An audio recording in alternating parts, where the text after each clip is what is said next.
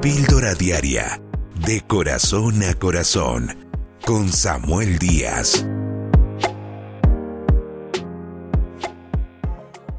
Creo que todos los seres humanos andamos en busca de la felicidad, andamos en busca de cómo poder vivir mejor, poder satisfacer deseos y alcanzar cosas.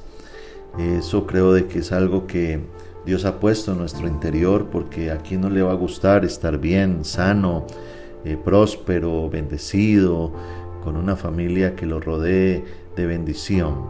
Pero muchas veces eh, estamos buscando la felicidad en el lugar equivocado. Muchos buscan la felicidad en el placer y en el placer caen en la adicción y allí es donde su vida es destruida.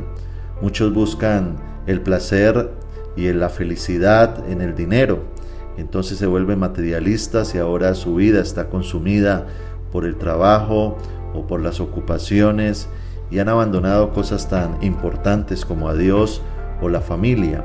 Otros quizás buscan felicidad en hábitos eh, o en hobbies que los terminan distrayendo, pero terminan igual de vacíos que antes. Otros buscan la felicidad en la fama, en los likes, en eh, el ser aceptados por la sociedad, pero allí es donde debemos de reflexionar quién es la fuente de la felicidad. Yo creo que no es qué, qué nos da felicidad, sino quién. ¿Quién nos da felicidad? Y yo creo que el único que puede traer felicidad, paz y gozo al corazón de una persona es Jesucristo. Es conocer a Dios porque cada ser humano tiene un vacío en su corazón del tamaño de Dios. Sin Dios estamos incompletos. Cuando Dios nos creó desde el Génesis, que se menciona en la Biblia, Dios nos creó para tener relación con Él para que Él llenara ese corazón y pudiésemos de igual forma construir una relación con Él de dependencia, de felicidad y de bendición.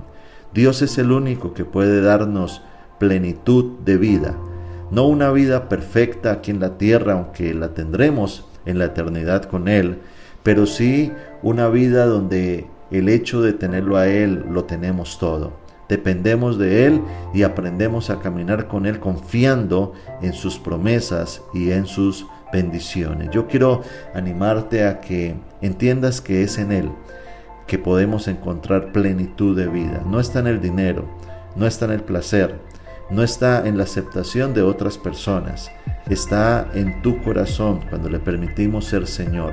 Por eso, cuando eh, se le acerca a este hombre a Jesús a preguntarle qué significa recibirte en el corazón. Jesús le dice allá en el Nuevo Testamento, en el libro de Juan, es nacer de nuevo, dice Jesús. El nuevo nacimiento es algo que Dios nos da y que lo produce el Espíritu Santo en una persona que abre su corazón a Jesús.